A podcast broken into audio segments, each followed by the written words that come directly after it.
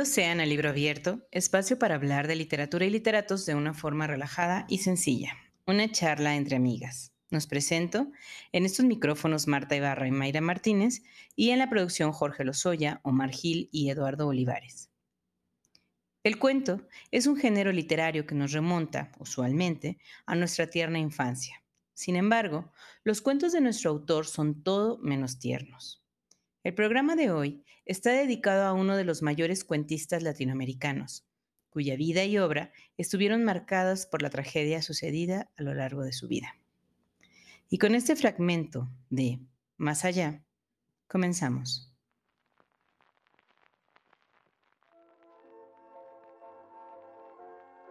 Como si todo esto no hubiera tenido otra finalidad que impulsarme al suicidio, no nos sentíamos felices, vuelvo a repetirlo, de morir. Abandonábamos la vida porque ella nos había abandonado ya, al impedirnos ser el uno del otro.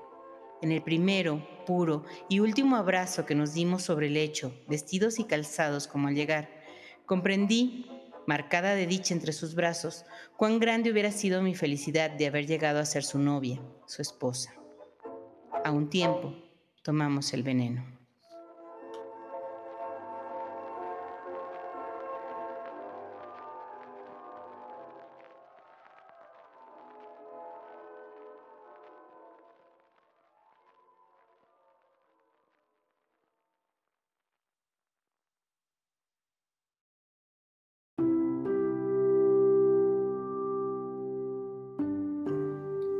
Mayra Martínez, aquí estamos reunidas para hacer de las nuestras. Claro. Y para hablar en esta ocasión, en este bonito episodio de la segunda temporada del libro abierto. episodio ya, muy rápido que va. Ah, es cierto, tercero. Muy bien. Hablar nada menos y nada más que de Horacio Quiroga. Ay, nenita. Ah, canijo, Ay, nenita. canijo, canijo, señor. Hay muchas cosas muy buenas que decir, otras jugosos, jugosos chismes como nos gustan, que Mayra por fin retomará. Porque el último no tuvimos chismes jugosillos, No, pues es ¿no? que se Los nada últimos. para atrás. La verdad es que luego, como son muchos años hacia atrás su vida, pues se va perdiendo el chisme. Sí, sí, ¿no? sí. Entre sí. más para acá, más. Más fácil es eh, encontrar el dato, el dato curioso, escabroso y morboso, como nos gusta. Pues bueno, Horacio Quiroga, el rey del cuento. Sí. Cuento corto, no microcuento, cuento, Cuento breve. corto y en Latinoamérica. Ojo, Sí, sí, Era Pero es- nuestro Alan Poe de Latinoamérica. claro que sí, porque además él se formó eh, con la figura de Alan Poe como, como su maestro de cabecera, Sí, ¿no? claro. Él, Digo, él lo decía, él decía que Alan Poe era su, su primer y gran maestro. Así es. Pero pues empecemos como empezamos siempre. Horacio Silvestre Quiroga Forteza nació en El Salto, Uruguay, el 31 de diciembre de 1878, una fecha muy, muy linda para nacer. Fue cuarto hijo de Prudencio Quiroga y de Pastora Forteza. Por parte de su papá, defendí- eh, descendía de un caudillo muy, muy famoso este, que se llamaba Facundo Quiroga, que fue un aguerrido, eh, pues luchador, estuvo en guerras, este, fue un estratega, fue, o sea, muy, muy reconocido el, el- pues no sé si su abuelo, yo supongo que no, pero el ancestro de Horacio Quiroga, ¿no? Y eh, bueno, hasta ese momento, Marta, pues todo iba bien, o sea, nace Sí. él, sus papás estaban juntos, toda era felicidad. Sí, en un entorno a gusto, tranquilo, saludable. Lo que no sé es, ¿es el más chico o el más grande? de sus hermanos? Tenía dos hermanos ya. Tre- tres hermanos. Cuando él nació había ya tres hermanitos. Dos y- hermanitas Y la vida hermanitos. iba bien. Sí, claro, porque Iba además el perfecta. papá, por esa misma descendencia que tenía, tenían una vida acomodada, eh, tenían unas buenas relaciones con la gente buen- bonita entonces de ese tiempo socialmente, ¿no? Pues todo parecía ir bien, pero a su papá se le ocurre un día ir en un viajecito de canoa, eh, regresa, lo recibe Pa- Pastora y con Horacio en los brazos y sucede una gran tragedia. Ay, caray, sí, ahí empieza. Miren, ya que escuchen todo este programa, ya que terminemos de hablar, Mayra, va- nos vamos a preguntar, ¿está salado mi compadre o qué? Porque a los dos meses, tres meses de haber nacido sucede esto. El papá bajándose de su embarcación se dispara. Sí, se, le tropieza, dispara, se le la, dispara el, el arma que traía y muere. en ese momento.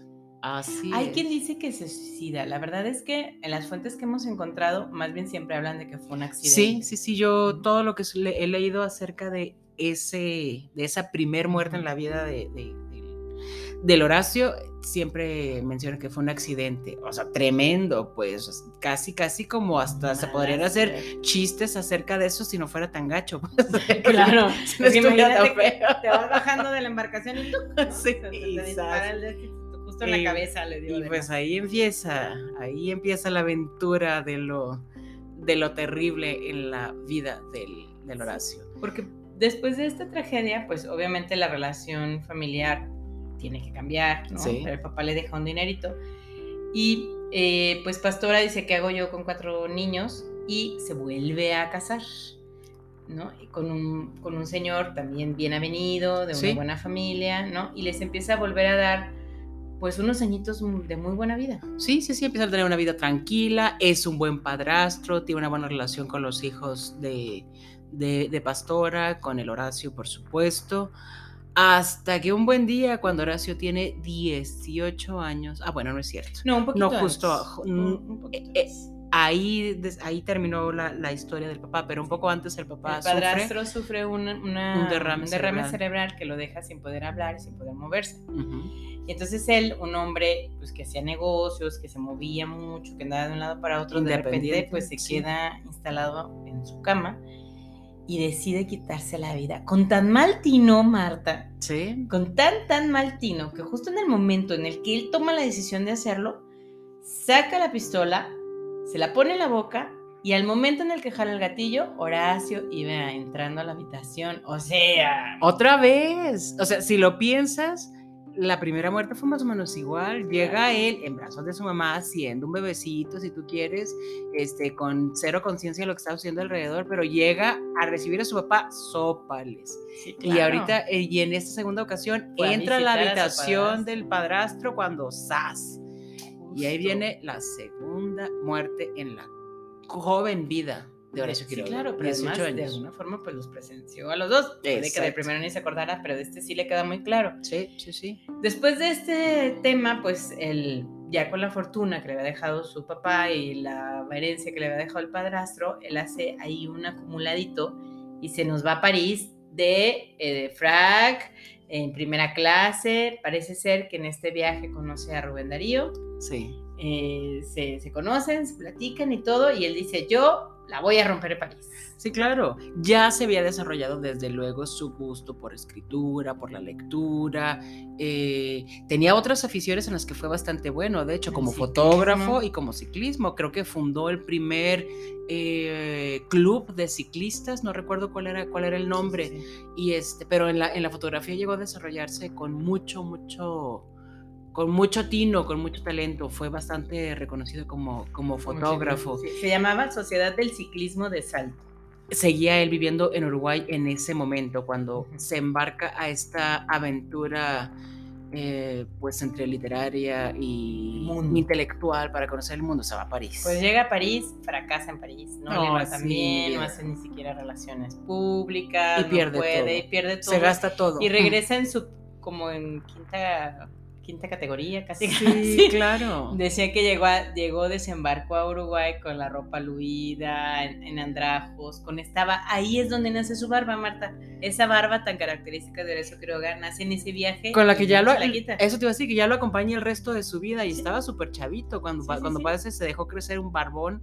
No sé qué, qué, qué estatura tenía, pero en las, en las imágenes se ve como si fuera muy alto, ¿no? Sí, muy, muy delgado, flaco, de hecho, muy delgado, una cara extremadamente larga y angulada y el barbón, no, Muy, guapo, sí. sí. se ve bastante Horacio en sus fotos de jovencillo.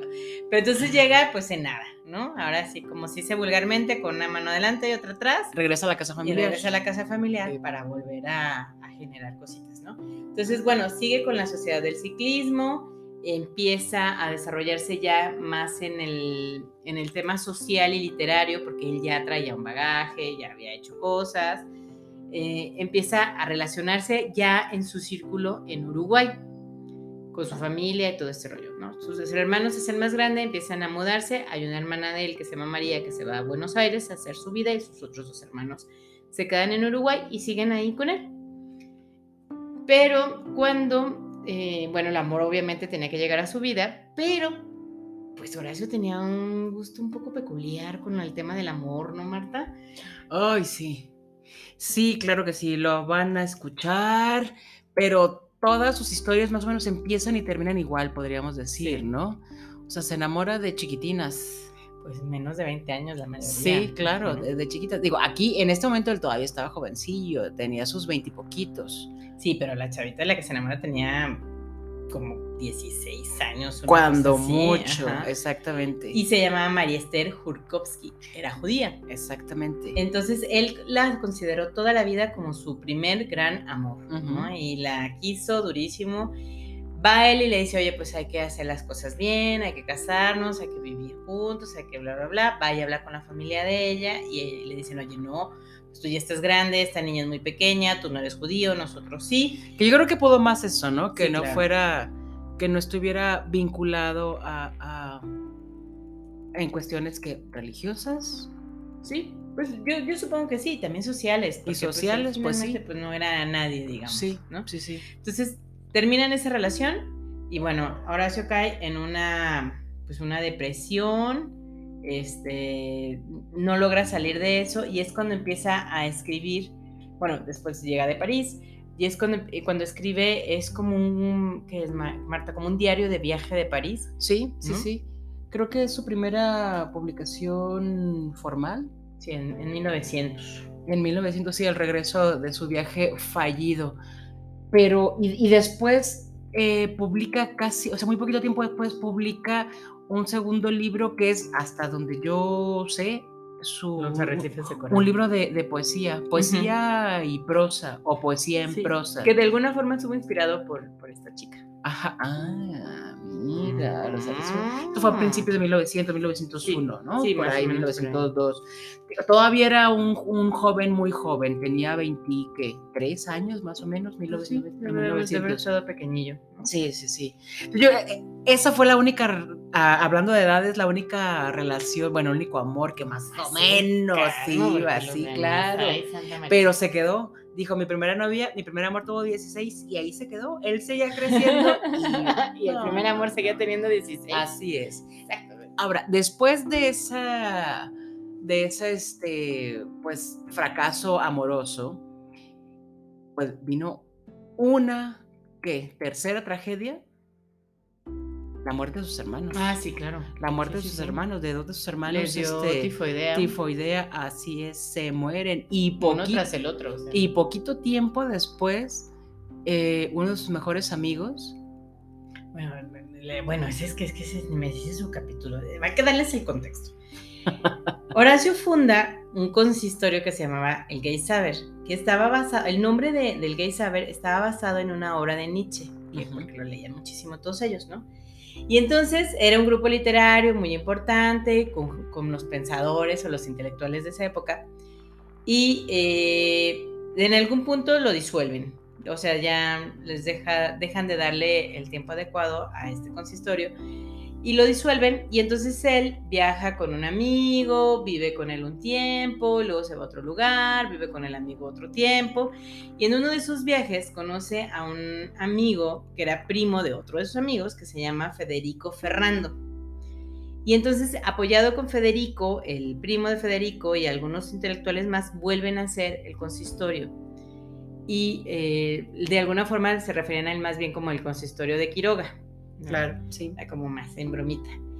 Pero en ese tiempo, pues todos escribían, todos hacían sus pininos literarios y todo ese rollo. Y Federico Ferrando escribe un libro que recibe unas críticas pésimas, pésimas, pésimas, pésimas. Sí, sí, sí. Y entonces él dice, no, ¿cómo? ¿Cómo? ¿Qué le pasa a este que escribió la crítica? ¿Quién se cree? sí, claro, se enchila durísimo. Y ahí va. Y ahí va y le dice, a ver, usted me está criticando, vamos a batirnos en duelo. Así es. Entonces va y le dice a sus amigos, y le, esta Horacio obviamente, y le dice, oye, pues me voy a batir en, duelo con este periodista que dijo estas cosas horribles de mí, no sé qué. Y entonces Horacio le dice, no, pues déjame ayudarte. Sí, yo voy, es- yo voy a ser tu padrino de, de, de esa cosa, Pues, ¿no? De, de- ajá, de no sé, que duelo. testigos, una cosa Sí, así. ya le. Y, ay, no. Cuéntalo, Marta, cuéntalo. Y no, pues es que ya me. Ya siento que estaba salado, a ver, estaba salado mi compadre. Yo, yo te, déjame limpiar tu arma para que todo salga bien. No vaya a ser que a la hora de la hora se atore. Yo no quiero que pierdas ese duelo. Y en la limpiada, ay Mayra, en la limpiada del arma no puede ser posible. Te digo que es chistoso si no fuera tan Sí, terrible. Se le dispara y, y, y Pero mata- con tan buen, tan buen maltino, Sí, sí, sí. este, que le termina dando directo en la boca. Ajá. Y, él mata a Federico. Mata a su amigo. Así es. Así es. Es too much, ¿no? O sea, cochino destino. O sea, el papá, el padrastro, los hermanos Y el amigo, y amigo. el amigo. O sea, Pero además, o sea, él estaba ayudando y la ayuda, ahora sí, Claro. como decimos en México, salió con cola, pues. Sí, sí, sí. ¿no? Sí, porque además preocupadísimo porque le fuera a ir mal en el, En el duelo. en el Y la tercera terminó No me te vayan a matar, mi hijo. pues, que lo yo te mato. Dijo, yo te mato. Sí. Y bueno, eso así, después de eso obviamente lo apresaron, lo tuvieron cuatro días en investigación dentro de la cárcel y todo, al final vieron que pues sí, o Que sea, fue un un accidente. accidente muy desafortunado, accidente. Muy, muy jodido accidente, Marta. Sí, demasiado. Demasiado. Entonces ya, bueno, termina esto y entonces ya dice, no, pues... Sí, pues ahí es donde dice pues". ya, ya, o sea, sale de la cárcel después de esos cuatro días, pero también dice, mi vida tiene que cambiar. Yo no puedo seguir Sí. aquí, hay demasiados recuerdos funestos, me voy. Y es entonces cuando se va a A Buenos radicar Aires. a Argentina, a la ciudad de Buenos Aires, Con su hermana María. que es donde desarrolla su carrera ya oficialmente, ahí desarrolla y se desarrolla como escritor, ¿no? Se Sí, da a de hecho, su todo. cuñado, el esposo de su hermana María, lo empieza a ayudar a que se meta en el tema de la pedagogía, de la enseñanza y todo, y le consigue clases a Horacio Quiroga de castellano y en el Colegio Británico de Buenos Aires. Ahí él se empieza, obviamente empieza, como al ser profesor en una universidad importante, empieza a tener otra vez este roce social con las Ujú. intelectuales, con todo este rollo, y ahí es cuando él empieza a escribir más, Sí. hace un montón de cuentos, empieza a publicar. crítica literaria Crítica y crítica, literaria. no me acuerdo si crítica de cine también o lo estoy Eh, inventando. no, sí, también fue crítico Sí, de ¿no? cine. Sí, sí, sí. Que de hecho todo el mundo decía que qué bueno que nunca hizo ningún guion. porque le hubiera salido pésimo. Porque él hizo una obra de teatro que todo el mundo decía, guácala esa obra de teatro". Sí, O sea, claro. Que, que es mejor se dedicara a hacer cuentos. De hecho, lo estuve leyendo y son cuatro historias, pero escritas para teatro. O sea, él no, dej- no, dejó- no dejaba de lado, pues era cuentista Sí, claro, esencialmente. claro. Y son cuatro cuentos teatralizados o para significarse. Está chistoso. Ay, qué raro. Ese sí no, ese sí no lo leí. Y bueno. Otra de las pasiones que empieza a cultivar en, este, en esta nueva vida es la de la fotografía. Ujú. Gracias a la fotografía empieza a ser reconocido y lo invitan a una expedición a la selva Ujú. en el Chaco. Y él va a la selva, toma fotografías, todo este rollo, empieza a hacerse también de un hombre como fotógrafo. Y él todavía tenía un poquito del dinerito que le había mm, Heredado su- sus, su- sus papás. Sus papás, sí. Ajá. Y entonces compra, ahí nomás, como unas 100 hectáreas Claro. en la selva, hace su casita y empieza a vivir en la selva. Sí, de hecho, este primer viaje que hace acompañando a un amigo suyo que va, que va a explorar eh, esta, una- unas ruinas en, en esta zona de la selva de las, de las misiones, supongo que eran Sí, sí, sí. ruinas de los eh, religiosos que llegaron a enseñarles cómo era la vida, ¿no? a toda América nos Así es, cómo era la vida. Vinieron así es, vinieron a decirnos cómo de verdad se tenía que vivir. Ah, bueno, pues fue a- fueron a, a visitar esas ruinas, lo que había quedado de esas misiones en esa zona selvática del norte de Argentina, si, Sí, no me, se no Chaco. si no me equivoco, y él se enamora, pero se enamora grueso, grueso de ese ambiente, este, pues entre mágico, encantador, misterioso, pero también agresivo, también hostil, también que le recordaba que él era Que- alguien ajeno, vivo, ¿no? claro, sí, sí, sí, claro, vivo. exactamente. Y es ahí donde, bueno, él empieza, va y viene de Buenos Aires a este lugar porque Ajá. se hace una casa. Y en una de esas citas y venidas se enamora de una muchachita que se llama Ana María Cires. Eh, que tenía, pues Marta, pues 17 años. Así es. Ahí rompió su regla. Le, le subió un año, 16 años, así es. Y entonces empieza a tener una relación con ella, los papás ponen el grito en el cielo, pero la muchacha le dice, oye, ¿sabes qué, pa? Yo sí lo quiero, yo quiero estar con él, no sé qué. Se casan y se van a vivir a, a la selva, allá a Misiones. Sí. Se van a vivir ahí, tienen dos hijos que se llaman Inglé y Darío. Este, y parece que la vida iba bien, o sea, los papás de ella obviamente se mudan a una casita que estaba a un lado. Claro, para, echarle el ojo a la hija, porque pues, estaba perdida en la inmensidad ahí de, las, de, la, de la, selva y estaba chiquita. Esto fue como, se casó en 1909. 1909. Para 1912 ya tenían a sus dos hijos. A sus dos hijos, sí. Y entonces, bueno, la vida parecía que estaba bien y todo, pero de repente Ana María se empieza a cansar de la vida en la selva, sí. ¿no? Y además que la, la, ponía de los nervios que Horacio se la pasaba llevando a los chiquillos a, con los animales salvajes, a los acantilados. Ah, claro, a... porque él era todo un aventurero y quería educar así a sus hijos, que fueran aventureros, que pudieran resolver cosas solitos, Mira. pasar noches solas en la selva. Ay, hijo de la fregada. y que lo, leí, no sé si tú leíste también, que lo sentaba así en un acantilado sí, con, los con sus patillas ahí. colgando así para que no tuvieran miedo, en fin. Entonces la mamá... Pues, la mamá estaba loca. de los nervios, los suegros igual, y entonces decide ella, pues no era lo que quería y le insiste para que regresen a vivir a Buenos Aires. Pero él no quiere. Él, él está no encantado. Y entonces Ana María toma una decisión difícil.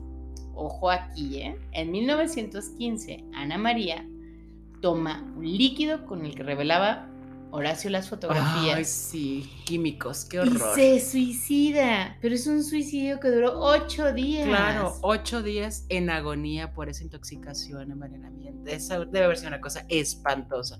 Ocho días le, le, costó, le morirse. costó morirse. Y estuvieron ahí, ¿no? En la selva. Sí, sí, sí. O sea, no hay manera de transportarla. Estuvo cuidándola, estuvo todo hasta que, o sea, la vio apagarse, volvió a ver una muerte. Claro, ¿no? y, pero además larga, larga, en medio de sufrimiento, en medio de muchísimo dolor. Y con dos hijos. Entonces, sí. bueno, después de esto dice, oh, sí, creo que ya no está muy chido vivir en la selva. Vamos a regresarnos. Se regresa con sus dos hijos a Buenos Aires, a un sótano que le prestaron. sí, porque ya venía con tres pesos. Claro, a vivir en la pobreza. Y este Después de eso, le, uno de sus amigos lo mete al tema diplomático, al cuerpo diplomático, uh -huh. en, en, el consulado de Uruguay en Argentina. Y entonces empieza a irle mejor en la vida, empieza a escribir más, empieza a publicar. Publica sus mejores libros, los más conocidos, que es, por ejemplo, esta recopilación de cuentos que se llama Cuentos de Amor, de Locura y de Muerte. También sí. Cuentos de la Selva, que es un libro para niños, aunque ustedes no lo crean, o no lo creas, Mayra, y cuentos para niños. Eh, el Salvaje, Anaconda, que es una recopilación de cuentos. Anaconda es el cuento principal, digamos, de ese, de ese, libro, El desierto, Los desterrados, más allá. Son algunos de, lo, de sus de los recopilaciones de cuentos. Sí. A la par de esto, funda una nueva agrupación que se llama Agrupación Anaconda y dentro en ese, en ese tiempo conoce a Ana María Palacio de 7 años y se enamora de ella, pero ahí sí, otra vez los papás le dijeron, no señor. De 17. Sí, claro. Ay, sí, sí, y ella le dice, no, señor, esta muchacha no. Entonces se termina separando de ella. Pero en 1927 conoce a Marilena Bravo, que tenía entonces 19 años y que además era compañera de la escuela de Egle, su hija. De su hija. Ay, sí, caray. Está tremendo. Y ya. se casa. Y se casa. Y tienen una hija. Y, y, se casan y cuando se casan dice, vámonos a la selva otra vez. Es ya, momento ya, de... De hecho, una de las razones, no nada más la diferencia de edad, una de las razones por, la que, por las que los papás no dejaron que se casara con su anterior enamorada fue porque le dijo, pues es que nos vamos a ir a la selva. Y los papás dijeron, no, no, la selva no. Que se la llevan. Sí. Pero se casa con esta chiquilla, la compañerita de su, de su hija, y sí, y se van a la y selva. Se van a la selva, tienen una hija, y las cosas no empiezan a funcionar porque otra vez la mujer no quiere vivir en la selva, ¿no? Se separan, ella regresa a Buenos Aires, en una de las vueltas que dieron de ir y venir, eh, le dice que se siente mal, que tiene problemas para orinar, no sé qué, le van a empezar a hacer estudios y todo, y en 1937, eh, perdón, un doctor le dice que lo que tiene es cáncer de próstata. Y que lo tienen que meter a un Sí. hospital Sí, para que... es, es esa enfermedad y pues que estaba solo, nadie que lo cuidara. Estaba Es lo que lo hace regresar, salirse de la selva porque él claro. estaba encantado. Y entonces le, le dijeron que, pues, que se quedara ahí en el hospital, ¿no? Para su tratamiento y pues ya, prácticamente para morirse. Sí, claro. Entonces él se entera que adentro de este hospital hay un hombre con elefantiasis. Elef- Espero decirlo bien. sí, Este, sí, pues de hecho se entera de la historia de que en los sótanos del hospital había un monstruo exacto. y era pues nada menos una, una persona que estaba enferma, enferma y con todo el cuerpo un, un hombre elefante. deforme, se llama exactamente. Vicente Ba- Batisteza. Que a la, a la postre fue el último amigo de Quiroga, Sí, porque sí, lo acompañó hasta la, hasta la muerte. Horacio, cuando ya está muy enfermo, dice: No, bueno, es que yo no me voy a aliviar. Claro. que más dan Pero minutos". algo interesante es que en esos días previos a su muerte, no sé cuánto duró desde que lo, lo internaron hasta que murió, pero cuando se enteró que existía este personaje, pidió que por favor lo sacaran. Así que lo quiso conocer, lo platicaron y después los convenció a, toda la- a todos los médicos y demás para que lo dejaran en su habitación, porque lo tenían encerrado como si, Sí, como fuera, si fuera un- algo contagioso, no tal manches. Sí, sí. sí, sí, sí. Y estando ahí se hicieron amigos. Sí. Él le leía, platicaban y pues estaban ahí los dos padeciendo. Claro. Y en una de esas él convence a los doctores, a Horacio, que lo dejen salir a dar un paseo a visitar a su Sí. hija, y cual que nunca llegó a visitar a la hija. Se detuvo en una farmacia, compró cianuro. Ya le había participado a Vicente cuál era su intención. Sí, sí, sí. Vicente se queda con él en la habitación. Sí. Y así como él, Horacio, vio tantas muertes, Vicente presencia la muerte de Horacio. ¿no? Lo disuelve en agua, se lo toma y la muerte le vino desde dentro y fallece. Sí, murió rápido, pero tampoco estuvo padre. Mm, No. No, no, no. Y bueno, como un dato curiosillo ahí, porque ya estamos on time, Marta, de este primer Ay, episodio. Hay una nota que obviamente es contemporáneo de Gabriela Mistral, de Alfonsina Storni, de muchos más grandes, pero cuenta la leyenda que él y Alfonsina tuvieron un amorío muy breve. Claro, ya se nos estaba olvidando el dato cachondo. Claro que sí, él y la Alfonsina. Yo, yo leí sobre Alfonsina y no leí nada de eso. ¿Dónde sacas eso? Pero cuéntanos. Bueno, Fue algo fugaz, ¿no? Fue, fue muy fugaz. Se conocieron en 1916, ahí se saludaron, hola, hola, frecuentaban un café que en ese tiempo era el café para los intelectuales, se saludaron, se conocieron. Alfonsina empezaba su carrera, Horacio ya estaba consagrándose. A los cinco años se reencuentran, se empiezan a admirar uno al otro, hacen ahí clic y empiezan a tener una relación muy, muy fugaz, muy rapidita, muy, muy rápida. O sea, creo que su relación amorosa fue más corta que su relación de amistad. ¿no? Y entonces hay un poema que ella le dedica, que se los voy a leer muy rapidito, se llama Tú que nunca serás. Y escribe, sábado fue, y capricho el beso dado, capricho de varón, audaz y fino, mas fue dulce el capricho masculino a este mi corazón, lo ves no alado. No es que crea, no creo, si inclinado sobre mis manos te sentí de vino y me embriagué. Comprendo que este vino no es para mí, mas juega y rueda el dado. Yo soy esa mujer que vive alerta, tú el tremendo varón que se despierta en un torrente que se ensancha en río, y más se encrespa mientras corre y poda. Ah, me resisto, mas me tienes toda, tú, que nunca serás todo mío. ¿Qué tal? Qué óvole. Así o más intensa. Claro. Pero fue muy fugaz y, y cosas del destino. Se suicida Horacio y creo que un par de años después Alfonsina también se suicida. Bueno, otro dato no tan curioso, sino terrible. Muere Horacio Quiroga, se suicida. Un año después, se suicida su primera hija. Egle. Egle, y unos años después, no recuerdo tanto, quizás cinco o seis años después, se suicida su segundo hijo, o sea, el hermano el, de, de- Darío, de- de Egle, de. Darío. Entonces, los, hijos de su primera esposa. o sea, se todo- por- ven, ven, ves, ves por qué te dije que estaba salado mi compadre, o sea, todo mundo, no solamente, o sea, la gente con la que él se relacionó, y, ay no. Sí, no, no, claro. Y su familia. bueno. Y con esto terminamos la primera parte de su vida. Volvemos con su obra que está, que no se la pierdan, por favor.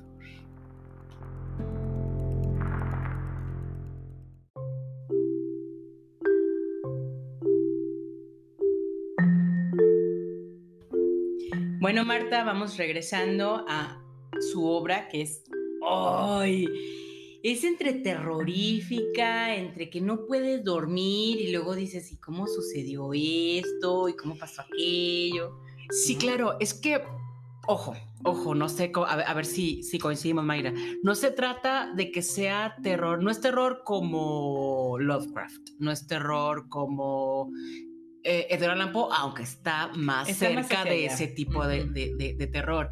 Es más bien el horror de la vida, el horror de la realidad, de las cosas tan aterradoras que suceden en que le suceden una, o sea, eh, con esto me refiero a que no hay cosas sobrenaturales. No se trata bueno, un poquito, sí, sí, porque de repente sí hay decir, ahí. El malo no es el monstruo. No, no. El malo no es el chupacabras, ni el yeti, ni el satán, ni nada, pues, o sea, es este. Es, la propia maldad que vive en uno. Incluso más que la maldad, es esta cosa, estos giros extraños y traicioneros de la vida. ¿No? que te hacen tomar decisiones bien locas. Bueno, y tienen todo que ver con su vida, vaya. fíjate, fíjate. Bueno, como les dijimos en el segmento anterior, eh, Horacio Quiroga es un gran, gran, gran eh, cuentista sí. que está muy acercado hacia Alan Poe, ¿no? Sí. Pero también tiene influencia de Rubén Darío y de Edgar, de Goy de Maupassant. Y de Rudyard Kipling. Sí, y que escribió lo de la. Cuando escribió lo de la selva, sí, se un poco. Claro, claro. El libro de Anaconda, el, cuento de Anaconda está, está buenazo. De Y bueno, él a menudo en sus, en sus textos habla de, de, los excesos, ¿no? O sea, habla, habla de bestias, eh, como por ejemplo en, lo del libro de lo de la selva, el diario de la selva, habla de bestias, ¿no? Y luego habla en el, en el libro de, cuentos de amor, de locura y de muerte, habla del amor, del tema de la locura, a, de la locura a través de muchas formas, o sea, a través de las drogas, a través de un amor no correspondido, a través de un amor que sí es correspondido, pero no está bien visto. Eh, habla de, bichos que habitan en almohadas. Sí, sí, sí. Este, ¿no? Es que el el título lo dice todos, amores que se transforman en algo muy bueno y que tienen una... O sea, todos los cuentos que yo he leído de él tienen un final no padre. No. Sorprendente, que te deja así de, ah, medio trabada y lo tienes que volver a leer para decir, neta, de verdad de topato. Y este, pero no, nunca divertidos. Tuvo una, o sea, fue un autor muy prolífico. Este, hay una revista que se llamaba Caras y Caretas.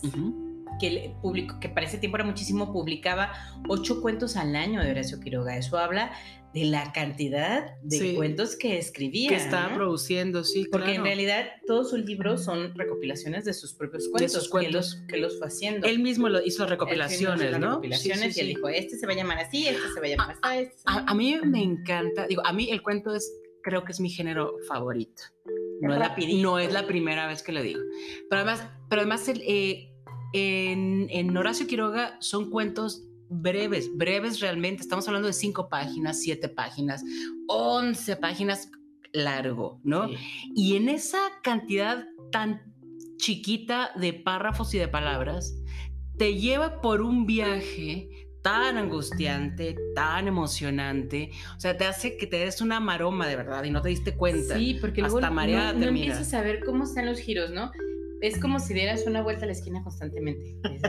Dices, sí, ya llegué al final y luego, oh, oh, no, de aquí tengo que dar. ¿Cómo que esto está aquí? O sea, no, no, no. Y cómo la estructura también la hace como se le pega la gana. A veces empieza con el nudo, con la parte fuerte de, de este, como con el clímax de una, de, una historia, como en esta que estamos hablando de. no puede ser posible que se me olvidó el nombre otra vez hace dos minutos, la del hombre y el machete. ¡Oh! No me acuerdo, pero entonces sí, claro. O la de a la deriva también. o sea, que empieza, o sea, el, primer párrafo es ¡zas!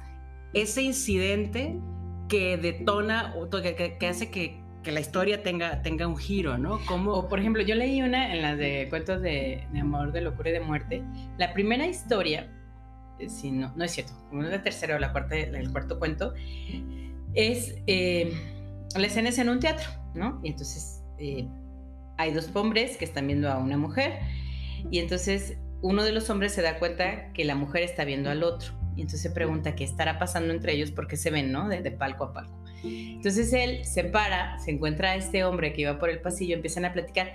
Yo me perdí, Marta, horriblemente, porque yo estoy o sea, primero te metes a la mente del hombre que está viendo lo que está sucediendo, pero en la nada, en el pasillo casual, de repente el que te está contando la historia es el otro hombre y entonces tuve que releer un poco para darme cuenta que no era el mismo personaje el que sigue hablando. Ajá, ¿No? Entonces, ¿cómo? A ver. Entonces ya, vuelves a retomar y de la nada otra vez este hombre desaparece y se queda en sus pensamientos el primer hombre. Entonces está padrísimo cómo empieza a manejar los cuentos como le pega la gana. O sea, bien lo dijiste, le da el ritmo que quiere. Claro.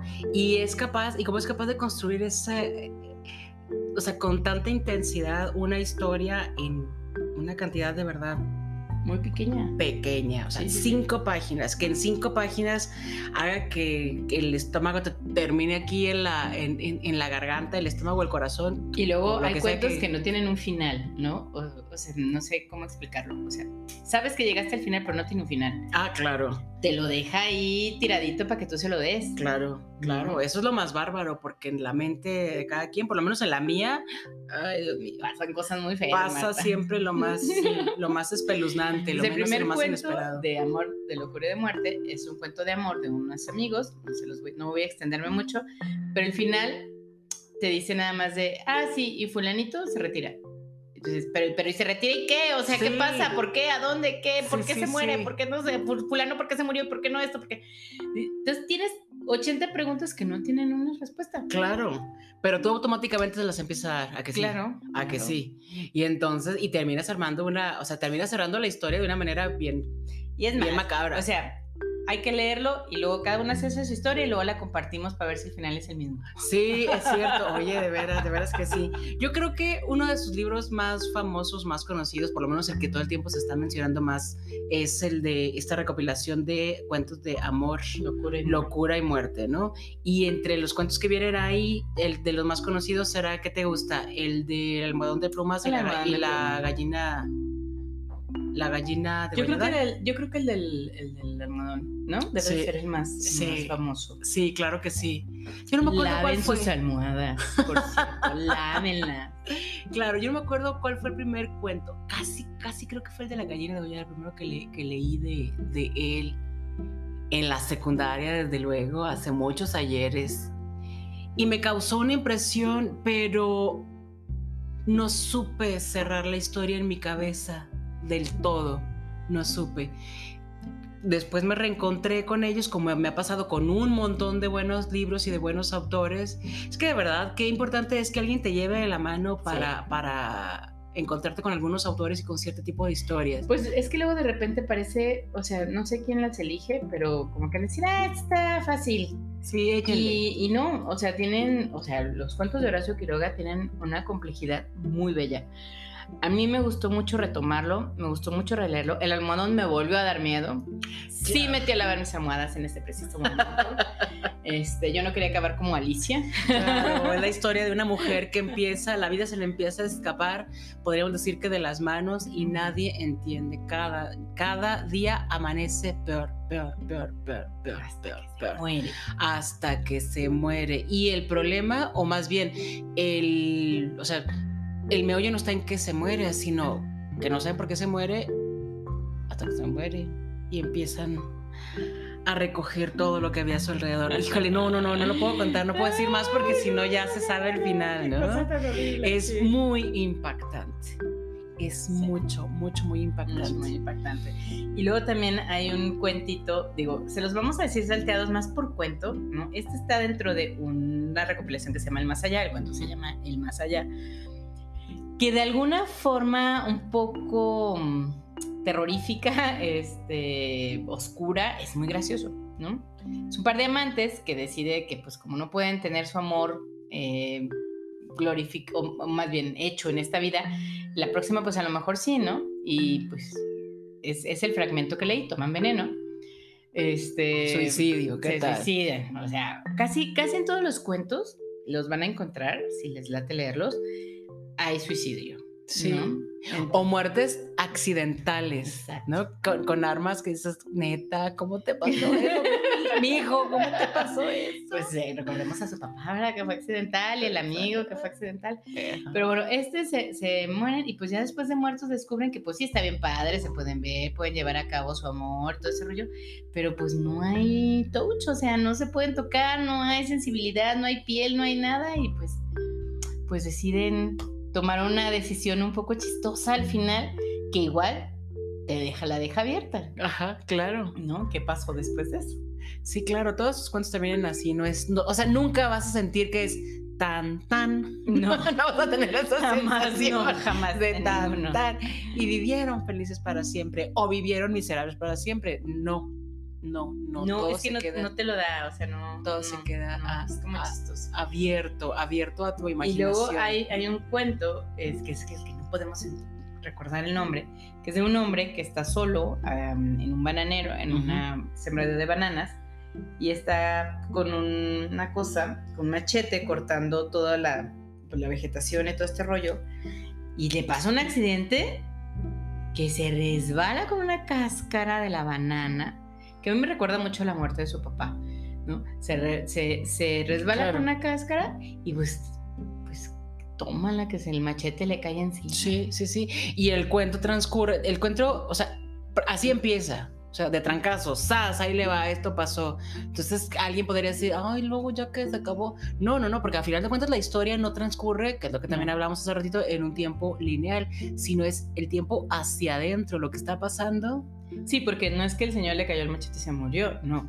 Pero el cuento en realidad no es ese hecho, es ese hecho lo que genera dentro de este señor. Sí, en su cabeza. todo lo que va pensando.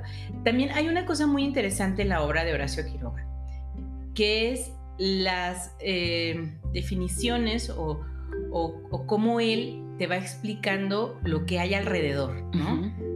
Si es una casa, los colores de las paredes, los muebles, los aromas, es muy descriptivo. Sí. Si es en el campo, te dice dónde están la- las palmas de la banana, dónde está no sé qué. Si es en el río, el río cómo es, qué es lo que está viendo en, en la- en el margen del río, cómo ve las estrellas. O sea, también supongo que es porque vivió en la selva, pero el detalle de el tema de los paisajes, cuando son paisajes, es muy bello porque te sumerges Sí, te en mete. está el, el personaje. Te ¿no? lleva completamente, sí, hasta te da la calor ahí en medio del bananal o bananero. Sí, claro.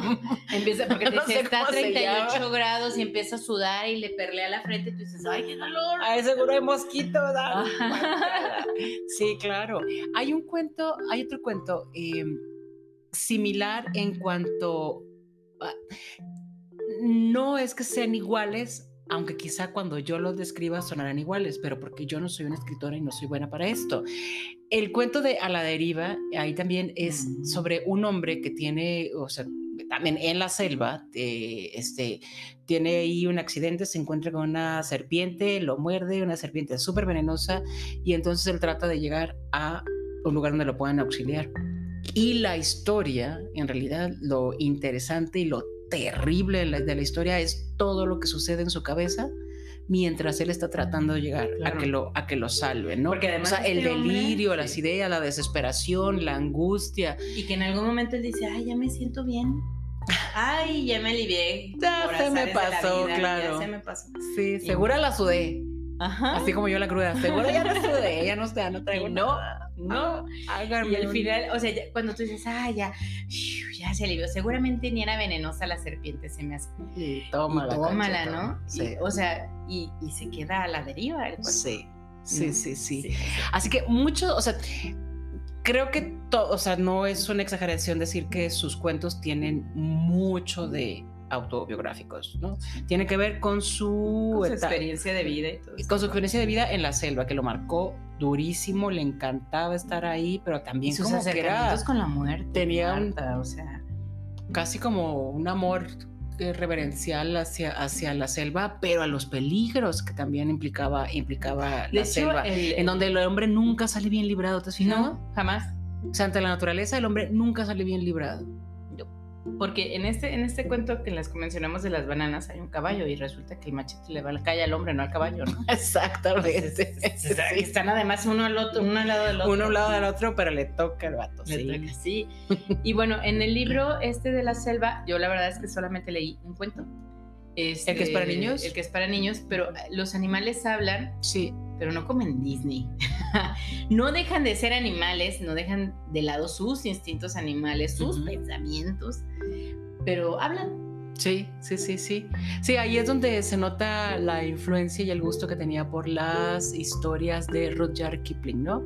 Digo, con su libro La tierra de las tierras vírgenes o el libro de la selva. El libro de la selva. El libro de la selva. Y. Sí, claro. Pero que la versión Disney no tiene nada que ver con el libro original, más que en- de algunos personajes y quizá el entorno, ¿no? Que era, era la selva, la y selva. demás. Ujú. Este, pero sí, ahí se ve mucho la influencia, me parece a mí, mucho la influencia de Rudyard Kipling, igual que en el, el de Anaconda, a mí el de Anaconda me encanta. o sea, las serpientes de la selva tratando de acabar con el hombre, porque claro, el hombre está churiendo todo, se está acabando todo, llegó a destruir la selva. Y tiene un final que no sé si Pero, me pero gusta o no me yo creo que, o sea, si los animales de verdad hablaran, yo creo que ya desde hace cuánto ya no estuviéramos aquí, ¿no? ¿O qué? Yo creo que sí. si se pusieran de acuerdo Sí, como, sí, sí, como no. en una guerra. No, espero que no. Y bueno, también tiene ahora la otra parte de los animales, de, de esta cosa de la naturaleza, ya digamos los cuentos que se desarrollan en un entorno citadino, Ajá. ¿no? De opulencia y todo. Y hay un, hay un cuento donde hablan de un hombre que es en, en vida era adicto a la cocaína. Ay, sí. ¿no? Pero además, o sea, él, él piensa que el final de sus días es el final de su adicción y no, Claro, no, al contrario. no, al contrario, así muta y, y esa, mutua- esa mutua- Mutación. mutación perdón, que tiene sigue siendo su adicción, o sea, su adicción cobra vida. Y eh, bueno, hay un dato muy chistoso que le, le comentaba yo a Marta, que me, me pareció muy chistoso y me puse a investigarlo. La esposa, la segunda esposa de este hombre, En este Es- mismo en cuento. este mismo cuento. La, la segunda esposa del protagonista. Sí, la segunda cosa, la segunda esposa del protagonista. Es adicta a un perfume que se llama Jiki. Entonces me puse a investigar a ver si existía. Resulta que sí. Jiki es uno de los primeros perfumes que hizo la casa Guerlain. Está, eh, es un aroma que está hecho, la fórmula, por Guerlain. Por las manecitas de ¿no? Y entonces es muy chistoso. Me puse a averiguar. Creo que sacaron hace unos años una nueva versión de todos estos perfumes consagrados. Y había una versión de Jiki, ¿no? Entonces sí existe. Entonces está bien padre porque si le hurgas un poquito, hay cosas que son actuales, Ah, claro. ¿no? Bueno, esa es otra cosa. A ver, dime, dime. Siempre me gusta ver tu opinión, Mayra Martínez. Eh, con todo y que este por ciertos rasgos de los, del comportamiento social de los personajes, tú puedes decir es de cierta época, pero con todo y eso, tú, o sea, la, la- la verdad es que los pueden leer como, como si fueran Sí, sí, sí. actuales, ¿no?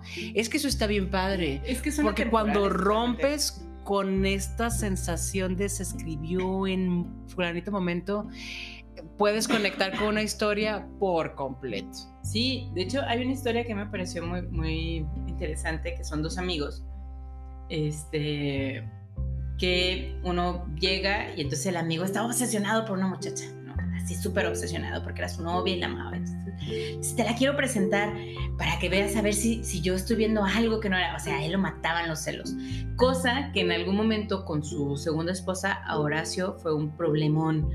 Horacio moría de celos Sí, de- claro. de, de su esposa, ¿no? Sí, porque ya con su segunda esposa sí tenía un buen cacho, estaba muy marcada la diferencia de edades. El Horacio se murió a los 58 años. Tuvo una vida uh, más o menos conoció a- más o menos larga para la, para la época, digamos. Entonces, cuando conoció a su segunda esposa de 17, él tenía 50 aprox, ¿no?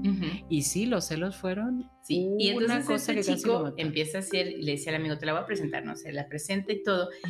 Pero, o sea, no les voy a contar el resto porque luego si se los digo, pues casi se los cuento, pero la la historia tú la puedes hasta hacer en un tema moderno del 2000, 2010, 2012, porque son jóvenes viviendo una historia de amor Y eso se puede trasladar a cualquier época. Claro. Entonces esa atemporalidad de los cuentos de Horacio Quiroga los vuelve padrísimo porque tú puedes poner el personaje o el suceso en el año que a ti te pegue la gana. Sí. y Te lo puedes padre. imaginar sucediendo en este momento. pues. Exacto. Sí, ¿no? Perfectamente. Entonces, es, digo, y eso hace, insisto, que uno se pueda conectar, que una se pueda conectar sin ningún problema con las historias y vivirlas y sentirlas. Y sí, y atemorizarte de ellas. Ay, sí, sí, sí. Es tremendo. O sea, lo sí. inesperado, eh, lo aterrador, o sea, aterrador por las circunstancias, no porque, no por el ente malvado, ¿no?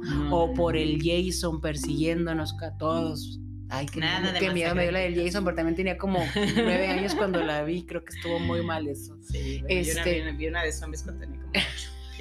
Sí, pero sí, o sea, lo, lo- lo inesperado, eh, estos giros violentos en, en las, en las historias, todas estas pérdidas siempre, todas historias son de Yo pérdidas. creo que no hay ningún cuento en el que no haya una pérdida. No. De hecho, Marta, hay una historia que se llama la historia de Stilicón o Estilicón, Ay, no que es, es un gorila eh, que llega a vivir a una finca en la selva, ¿no? Donde hay un sirviente que atiende al señor, al amo. Y entonces, esta es una, o sea, conforme el monito crece, no hay problema. Cuando crece el monito, que se hace un gorilón, ahí es cuando empieza a haber problemas porque él empieza a tener también necesidades afectivas. Y Ah. entonces traen a una sirvienta, pero hay una, una cosa rara que se relaciona entre el mono, el sirviente y la sirvienta, que empiezan a formar una relación rara, enferma, entre filial, entre amorosa, entre, y de alguna forma el gorila termina absorbiendo su, la humanidad, o sea, o eso te, te deja entrever, o eso es lo que yo vi, absorbe la humanidad de estos sirvientes. ¿no?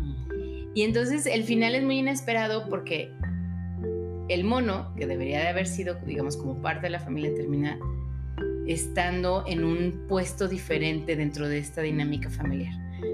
Entonces es un poco perturbador, me parece un poco perturbador. Perturbador es la palabra. Ajá, este, pero es, es bueno, o sea, sí me gustó. Me costó un poco leer ciertas cosas, pero sí me gustó. Entonces, creo que el- la gama de, de- de emociones, de sensaciones que te dan los cuentos de Horacio Quiroga es imperdible. Sí, sí, claro. Imperdible. Sí, o sea, algo que... Lo último que podríamos decir de Horacio Quiroga es que no te toca. No, te engancha. No, te sí. engancha desde la primera, casi desde la primera Sí, claro. Sí. Bueno, Marta, estamos llegando ya al final, que esto se nos pasó como agua, muchachos y muchachas. esto estuvo muy intenso. Este, pero bueno, la verdad es que hablar de el tema de todos estos escritores, de los grandes, grandes nombres latinoamericanos, es siempre muy apasionante. ¿No? Sí, desde luego. A mí me hace muy feliz, me siento muy orgullosa de mí misma de haberme dado la oportunidad de retomarlos, sobre todo después de que tuve un encuentro nada, no digo, que- iba a decir nada agradable, pero no, no es cierto, más bien de esos encuentros de, por los de la escuela, Ah, de sí, sí, sí. lean la página, bla, bla, De bla. la 10 a la 12. Ya leí, hagan un ¿qué decía? resumen. ¿Quién Pues- sabe? Ya leí. Un chango. Ah, yes.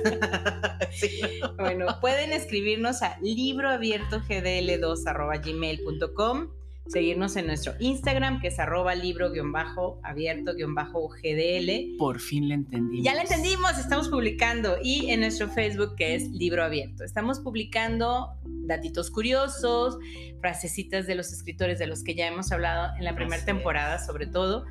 Este, espero que les guste mucho lo que estamos haciendo y cualquier queja, sugerencia, aportación, enriquecimiento, siempre, siempre será bienvenido. No, Porque en este no. mundo literario la gente sabe mucho, lee mucho, pero y además todos leemos diferente, aunque sea el mismo libro. Eso es cierto. Bueno, nos Muy bien. vemos. Hasta la próxima, Marta. Hasta la próxima.